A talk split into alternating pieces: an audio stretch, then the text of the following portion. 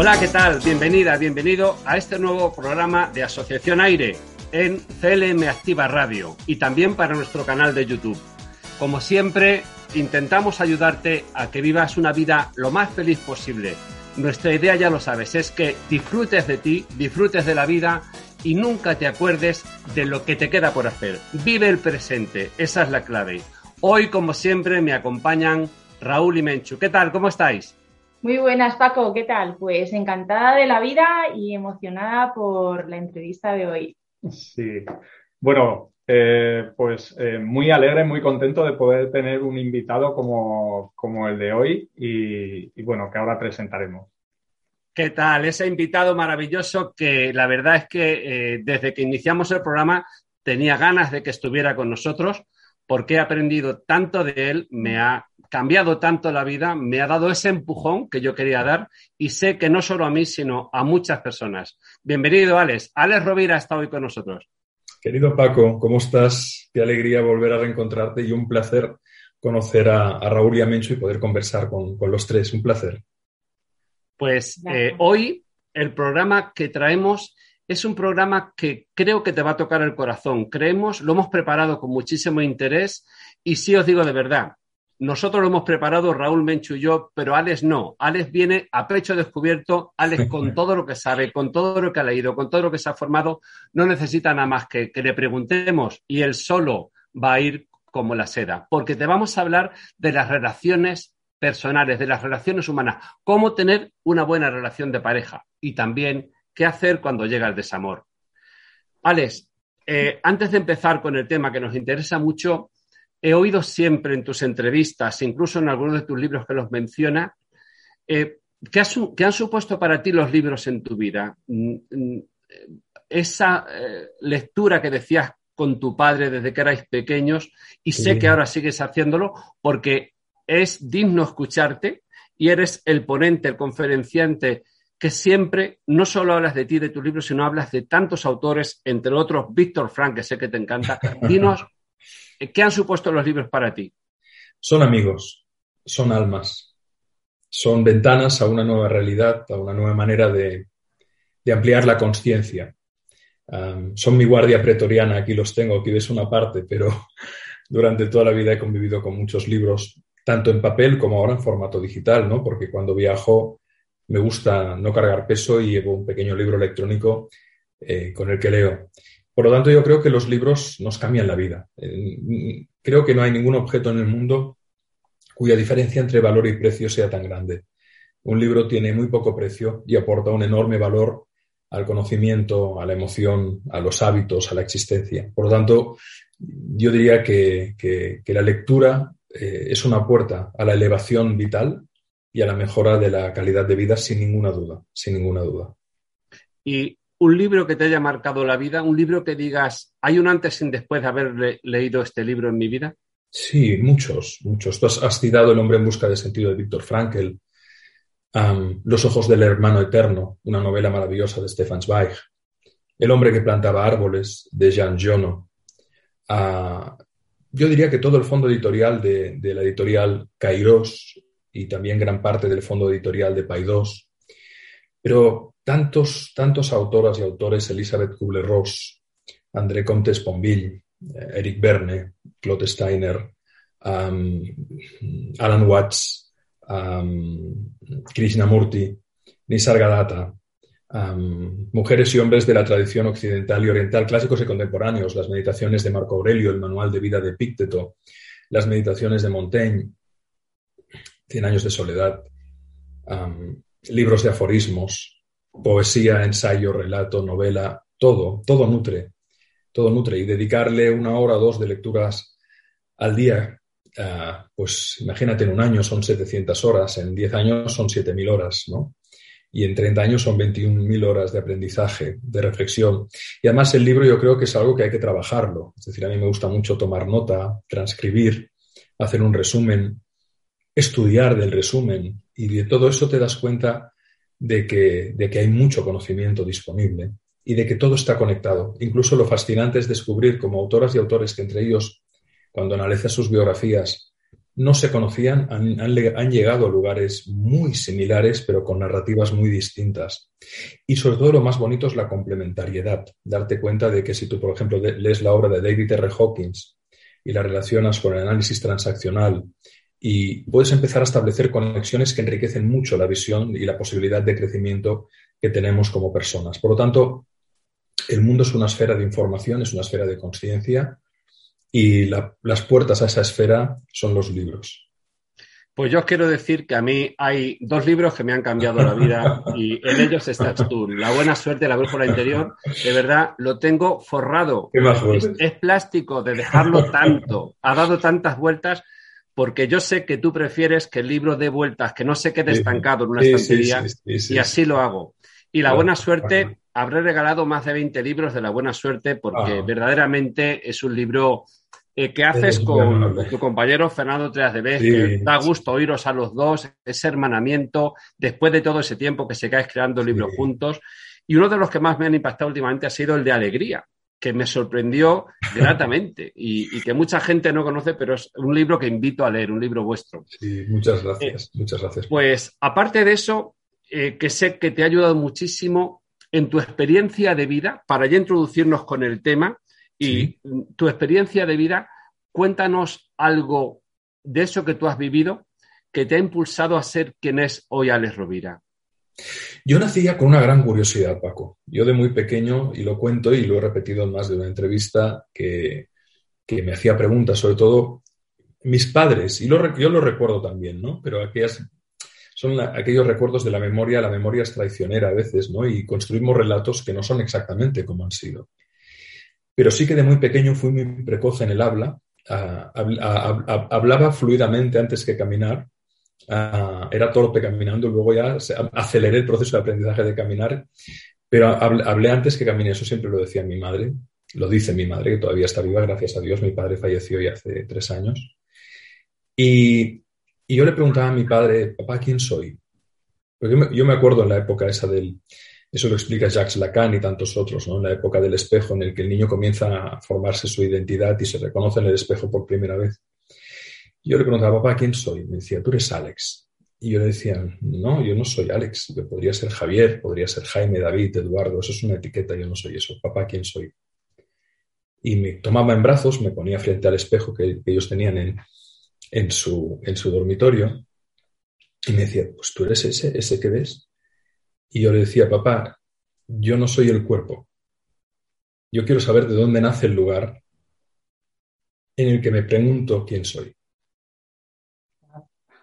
Y él, y él me decía, ay, hijo mío, no sé qué decirte. Y yo me puse a llorar dramáticamente una vez, porque sentía el exilio. Luego encontré las respuestas en la no dualidad y también en el propio proceso de vivir, pero fueron respuestas no buscadas. Esos momentos de arrobo en los que te reconoces en esa alegría sin objeto, ¿no? En, ese, en los que la, identificación con, el cuerpo desaparece. Em, pero ya desde muy pequeño había una inquietud y tuve la gran suerte, Paco, de tener un padre que era un hombre hecho a sí mismo, que no tuvo el privilegio del acceso a una formación superior, pero en casa no paraban de entrar libros. Mi padre, Paco, importaba libros de América Latina, libros que estaban prohibidos en los años a finales de los 60 o en los 60 y a principios de los 70 en España. Libros de filosofía, libros de, filosofía oriental, occidental. Y, como yo era un, lector muy precoz, él los leía y decía, bueno, esto lo puede digerir Alex, pues me los pasaba, mira, a ver si te interesa. Y ahí había una dialéctica maravillosa. Yo tuve la gran suerte de tener un padre mentor, muy buena persona, muy inquieto, creativamente, artísticamente, intelectualmente, que me evitó sentirme profundamente solo. Qué bien. Pues de todo lo que he aprendido de ti, que he aprendido mucho en mi vida, y nos llevamos pocos años, fíjate, ahora, desde que te conocí, hace 21, me doy cuenta de lo joven que eras y ya lo bien que me ayudaste en aquella conversación. Y eso es un trampolín para Hoy me dedico a ayudar a los demás. Hemos creado Asociación Aire. Eh, lleva H intercalada y no es una falta, sino que quiere ser como el aire que respiras y la H es de honradez, de humildad, y honestidad. nos dedicamos a... Damos el pez y enseñamos a pescar. ¿Por qué? Porque hay gente tan famélica que necesita comer. Entonces, buscamos ropa, libros, zapatos, todo eso que se les puede ser útil y luego nos dedicamos a formar. Y dentro de esto, de esta formación, damos tanto formación presencial, hemos empezado con la formación online que cuesta y ahí tú me estás enseñando mucho porque has logrado, claro, no es lo mismo estar como tenías que estar antes presencialmente en eventos, que quiero ir a verte algún día, porque para mí eres como Bruce Sprinting, pero en, en la parte de crecimiento personal y quiero ir a verte, por supuesto, eh, pero no cabe duda que aprendemos mucho también a través de estos canales y es una bendición que, ya hayas lanzado todo. Y de esto, el hecho de, acudir a, ese evento tuyo, que estuvimos creo que más de 5.000 personas, en el tema de las relaciones y, y el buen amor, yo quedé impactado porque decías cosas muy sensatas. Entonces, para ya centrarnos en el tema, ¿cuál crees tú que son las claves del buen amor eso sí, en una relación de pareja, porque sabemos que tenemos muchas, pero para no perdernos en la relación padres-hijos, eh, en la relación de pareja. Bueno, lo vamos a ir enfocando en diferentes capas. La primera, la primera capa sería definir qué es el amor.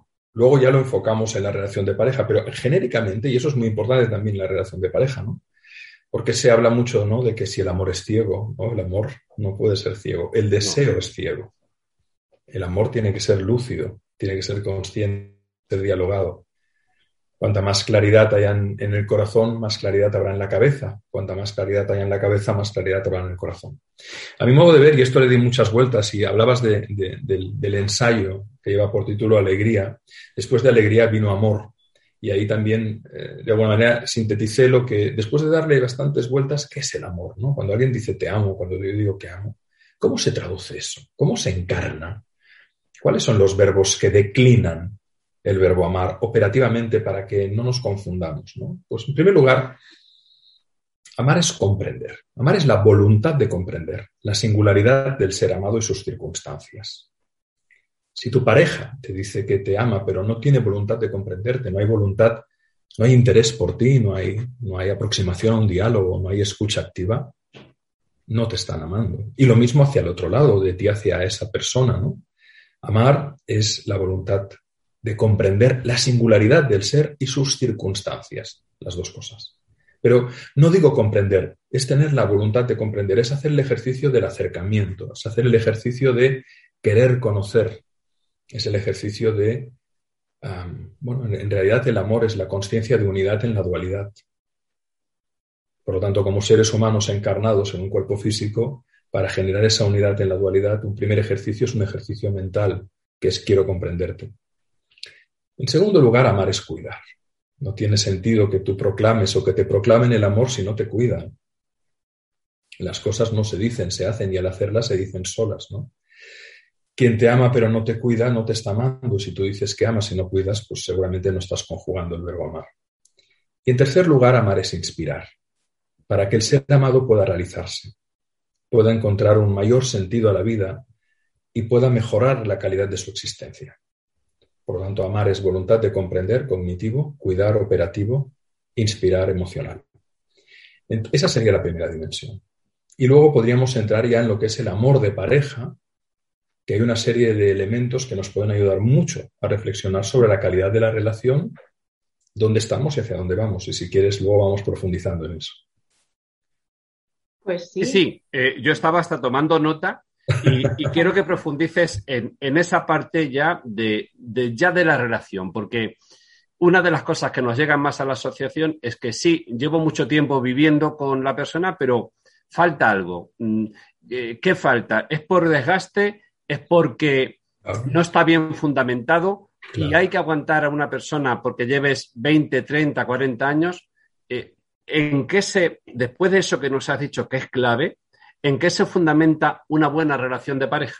Vamos a aterrizarlo todavía más. Esto no lo digo yo, esto es investigación psicológica dentro del ámbito afectivo y por lo tanto lo que os voy a transmitir ahora, por un lado, es el resultado de la investigación y de la observación también de otros grandes autores que seguramente habéis hablado con ellos o vais a hablar, quiero decir, Walter Riso, Antoni Bolinches, Joan Garriga, hay gente muy, muy buena dentro de, lo que es el ámbito de la terapia de pareja y que comparten libros de altísimo valor y con, una gran proyección y que han vendido muchos libros porque, porque realmente lo hacen muy bien. Silvia Congos también. Silvia Congos. Silvia, por ejemplo, Silvia también. A Silvia no tengo el privilegio de conocerla personalmente, pero a Antoni sí, somos buenos amigos, a Walter también, le quiero muchísimo, y a Joan también. Entonces te cito tres autores de referencia que son amigos y que ellos han hecho una divulgación muy buena. Yo lo que he hecho ha sido también investigar, observar y a lo que te voy a decir añadiré algunas reflexiones propias. Por lo tanto, cito las fuentes, pero también lo que sería la, digamos, lo de comprender, cuidar e inspirar es una reflexión, por ejemplo, propia para intentar aterrizar las cosas. Entonces, lo primero, una pareja se sostiene si hay valores compartidos. Si uno es muy de derechas y el otro muy de izquierdas, difícil. Si uno es pro vacunas y el otro es anti vacunas, difícil si uno mm, es muy religioso y el otro es realmente muy ateo, difícil. Tarde o temprano, la relación se verá resentida si no hay afinidad en los valores. ¿Y los valores qué es? Bueno, pues aquello que polariza nuestra vida. Los valores convertidos en hábitos devienen virtudes. Si, por ejemplo, una persona es muy responsable en la pareja y la otra es irresponsable, si una persona es humilde y la otra es arrogante, si una persona es perseverante y la otra es em, volátil, será muy difícil que la relación se sostenga porque en la convivencia eso tendrá una afectación operativa cotidiana. En relación con esto de los valores compartidos, que sería la primera variable, vamos a la segunda, que es el confort relacional. Es decir, en qué medida tú estás bien en la cotidianidad con esa persona. Por ejemplo, si una persona de la pareja es muy fumadora y en la otra no le gusta el tabaco, pues bueno, eso va a generar un ruido en la relación. Si la persona ya se levanta y hace sus caladas y va dejando colillas por la casa y la otra persona ese olor le molesta, hay ruido, hay disconfort. Si a una persona le encantan los animales y quiere llenar la casa con seis gatos y ocho perros y la otra persona pues tiene alergia al pelo o sencillamente con un perro le va bien y un gato pero no con, tanta, con tantos animales, habrá problemas en la relación. No lo estoy juzgando, lo estoy describiendo. El confort relacional, si una persona se levanta por la mañana y le encanta ponerse música alta, y además reggaetón, y al otro le gusta la música eh, de piano y lenta, por ejemplo, las variaciones Goldberg de, de, de, Juan, eh, de Johann Sebastian Bach. El confort relacional es muy importante. Si una persona le gusta ir en coche con las ventanas bajadas y con la turbulencia del aire y al otro eso le aturde. Entonces, claro, claro valores compartidos y confort relacional. Y me diréis, oye Alex, pues sí que es difícil tener una relación que perviva a largo plazo. Hay que trabajarlo. Hay que trabajarlo. La calidad se trabaja en todo. Claro. Hacer una buena entrevista se trabaja. Montar una fundación bonita que ayude a tanta gente se trabaja. El amor se trabaja, la conciencia se trabaja. Y es cierto que el gran problema de las relaciones es que ah, elegimos mal. Elegimos mal. ¿Por qué? Porque este espacio de entrevista que estamos generando aquí, que da lugar a una reflexión y a un diálogo, no se lleva al mundo de la escuela. Normalmente las personas aprenden lo que no quieren y lo que quieren en una relación a bofetadas, a crisis, a separaciones.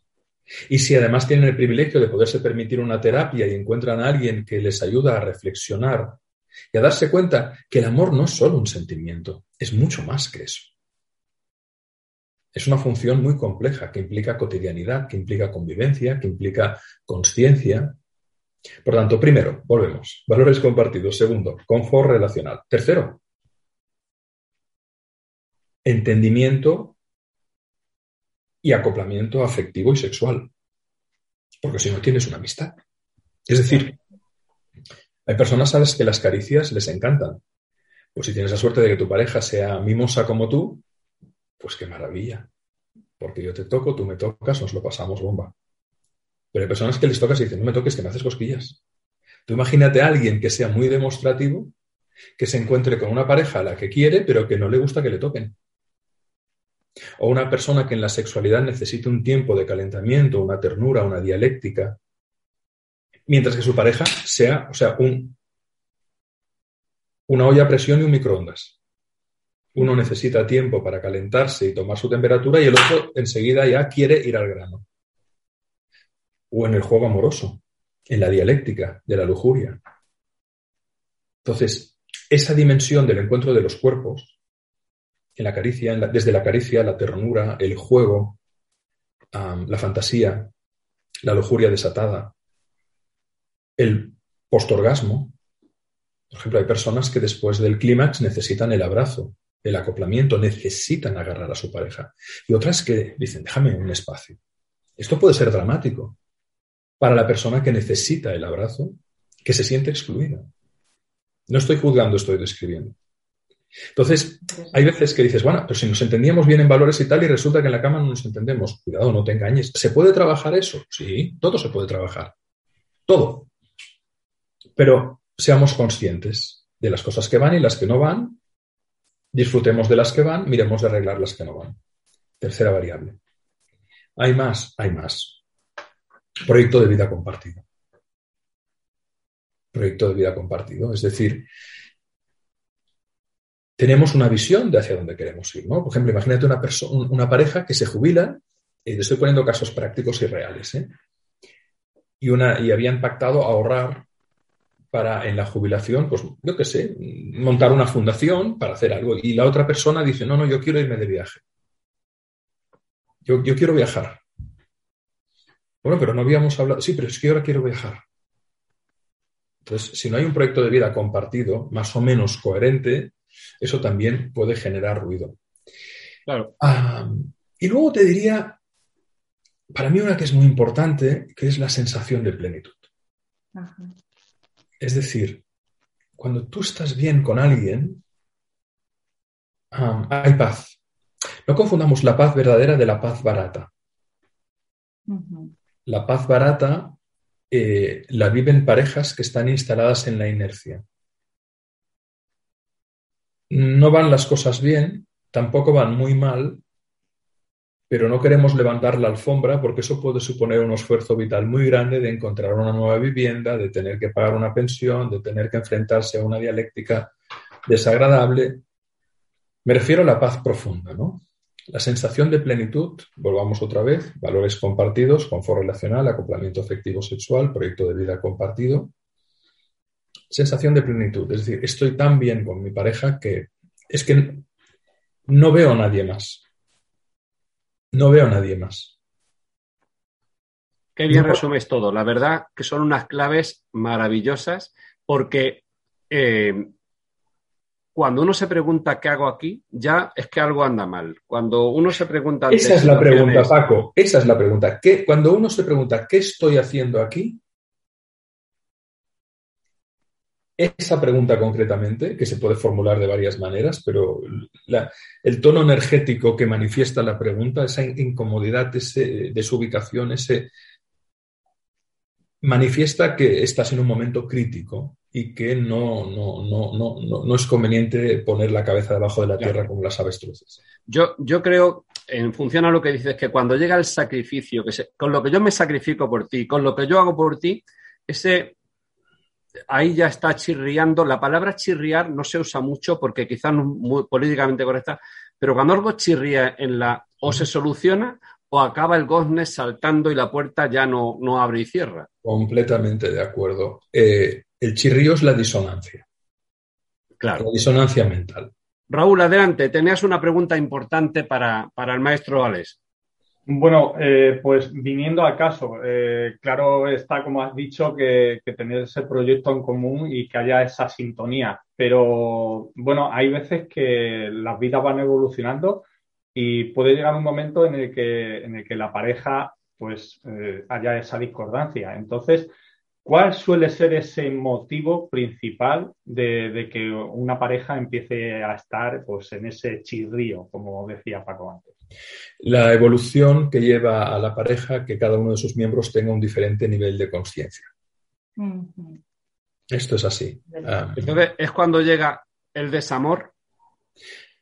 Bueno, en realidad, eh, tú puedes incluso separarte de tu pareja, pero seguirla amando en el sentido de que tú deseas su bien. Hay otra cosa que se confunde mucho, ¿no? Como, como no convivimos, hay personas que parece que necesiten cargarse de argumentos de odio para poder separarse desde el resentimiento, porque si no, no pueden hacer una buena separación, que es una mala separación, es la peor separación. En realidad, la mejor separación posible es honrar lo vivido, agradecer lo vivido y permitir que la persona haga su camino, porque no te pertenece ni tú le perteneces. En ese sentido, la oración de, Fritz Perls es maravillosa, ¿no? Tú eres tú, yo soy yo y juntos decidimos avanzar y si nos entendemos bien y si no, pues eh, es lo que es. Qué bonito lo que dices. Ojalá no se escuchara mucha gente que está en esa situación en la que no se aguantan y no se atreven. Y quizá ganen los dos en ese vamos a llegar a un acuerdo, vamos a seguir cada uno por nuestra cuenta, respetándonos y lo que tú dices, muy importante, honrando todo lo que hemos vivido, porque no pueden unas personas que han vivido 20, 30 años juntos, no puede haber sido todo malo, seguro. Y, más si hay hijos por medio. A mí lo que me parece un espectáculo dantesco es ver ese padre que mal habla de la madre cuando la madre no está o la madre que mal habla del padre. Oye, ¿no os enamorasteis? ¿No habéis hecho el amor? ¿No habéis traído aquí estas preciosidades? Honrad vuestra memoria y honrad su propia dignidad, haciendo prevalecer un vínculo de respeto. Tú no estás obligado a amar, pero sí estás obligado a respetar. Tú no estás obligado a amar, pero sí estás obligado a procurar hacer bien las cosas por el bien de tus hijos, para que les des el permiso de que ellos el día de mañana, si están en una relación en la que sienten que no puedes seguir la relación por la razón que sea, puedan hacer una buena separación, puedan culminar un buen amor. Porque un buen amor no solo se culmina hasta que la muerte nos separa. Un buen amor se culmina cuando haces una buena separación. Amar es cuidar y el resto son palabras. Pues Así que un placer, y un, honor. un placer y un honor para mí también. Muchísimas gracias, Raúl, querida Menchu, queridísimo Paco, estamos en contacto y a seguir haciendo un trabajo tan bonito como el que hacéis, con tanta vocación de servicio y con esa pedagogía tan amorosa y tan generosa que siempre has mostrado ya desde hace 20 años cuando hablamos por primera vez. Un, un gran abrazo a los tres. Pues muchísimas gracias. Este es nuestro programa de hoy y como siempre queremos llegar a tu corazón. Queremos que deja de quejarte, ponte en marcha, pero lee, escucha vídeos, está todo. Y, y, si te formas, inviertes una parte de tu dinero también en formación, adelante, porque será el dinero mejor invertido. Y esto no quita que estés en una terraza, que te tomes lo que quieras, pero dedica un tiempo a comprar un libro. Y si no puedes, ve a la biblioteca, pero por favor lee, lee a Rovira, lee a todas las personas que ha citado, toma nota para este vídeo cuando lo estés escuchando y ve tomando nota de todo lo que ha dicho. Ya sabes, en aire estamos para ayudarte, para darte esa vida que necesitas mejor cada día. Y ya estamos preparando nuestro nuevo curso de formación en Reiki Vida, nuestra nueva técnica que hemos creado para hacer llegar a todos los demás eso que somos, el amor incondicional. Gracias, Alex. Hasta la próxima. Un gran abrazo, querido. Gracias. Yeah.